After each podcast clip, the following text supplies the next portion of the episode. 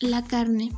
La carne se define como la parte comestible, sana y limpia de los músculos de los animales de abasto, ya sean bovinos, porcinos, ovinos, aves de corral, caprinos, etc. Se sabe que la carne tiene propiedades nutricionales, se ha convertido en un elemento importante para el rendimiento, ya que ayuda a fortalecer y construir músculos y por ende permite la correcta oxigenación del cuerpo. Pero sabemos que existen diferentes tipos de carne, pero esta vez hablaremos de las más importantes o las que se consumen más, que son la ave, res y cerdo. En un inicio, el hombre fue herbolario, ya que se alimentaba a base de frutas y verduras,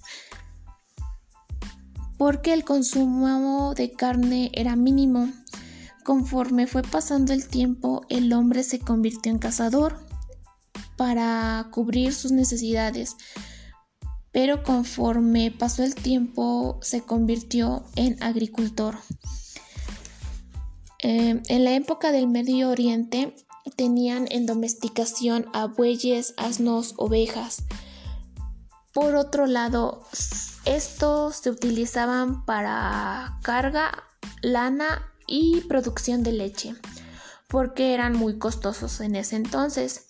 Y si se llegaban a sacrificar era porque había una gran necesidad. Por todo esto, el hombre siguió dependiendo de la caza para cubrir las necesidades de su dieta. En la cultura moniteísta se consumía la carne combinada con cereales y legumbres. Sin embargo, en las culturas como la budista, el consumo de carne era nulo. Eso quiere decir que no se consumía carne para nada. Según la norma NOM-1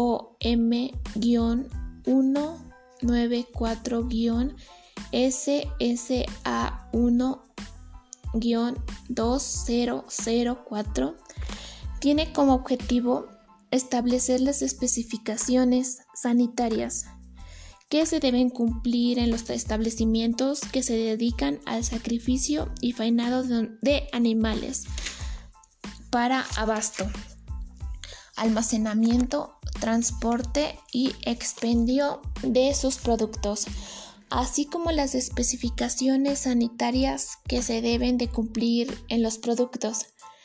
También se define que la carne es la estructura muscular, estriada, esquelética, acompañada de tejido, huesos, fibras nerviosas, vasos linfáticos y sanguíneos, que proviene de los animales que modifiquen sus, sus características fisioquímicas. Se incluyen las refrigeradas o las congeladas. Se sabe que se han realizado importantes esfuerzos para mejorar la producción y calidad de la carne, para obtener distintas combinaciones para el cruzamiento para así obtener animales de mayor volumen. Un dato muy curioso es que en Israel al matar un animal es algo muy importante, ya que primero le hacen fiesta a dicho animal, lo decoran con listones lo tranquilizan, le agradecen y al final clavan el cuchillo en su garganta y muere desangrado. Sin embargo,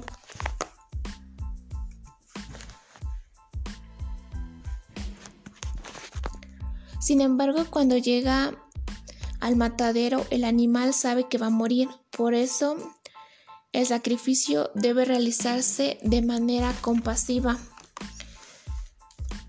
desde el ingreso de los animales al matadero, respetando su conducta, natural, como el desplazamiento en grupo de manera calmada, evitando el uso de estímulos estresantes. El aturdimiento previo debe ejecutarse de manera correcta y solo cuando los animales se vayan a sacrificar inmediatamente.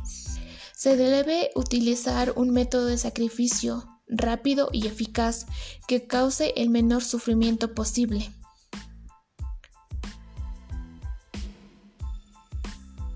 Ya que pues esto nos ayudará a que el animal entre con calma al matadero, disminuya el estrés y evite pues causarle un sufrimiento mayor.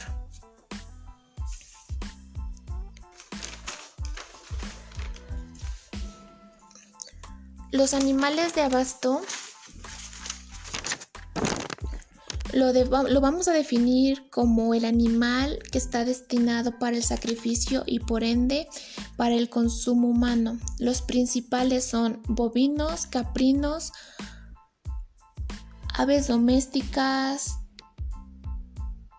conejos o cualquier otra especie silvestre. Los principales productores son ah, en el vacuno es Chihuahua, Veracruz y Tabasco.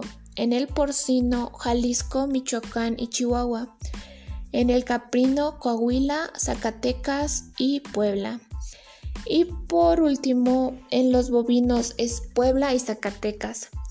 Se sabe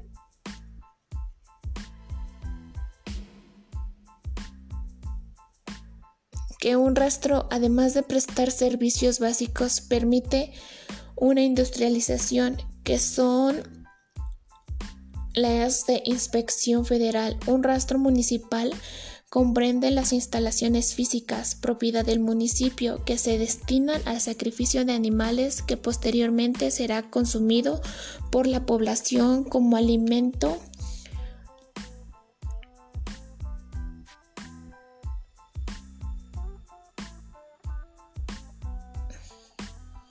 Como alimento. Y este cuenta con personal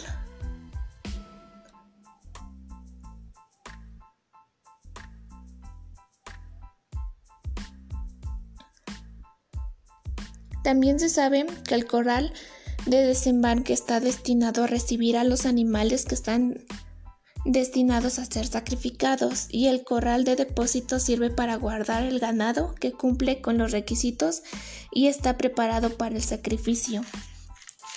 Antes del sacrificio, el animal debe ser transportado en horarios correctos, ya que tenemos que tener respeto ante la vida.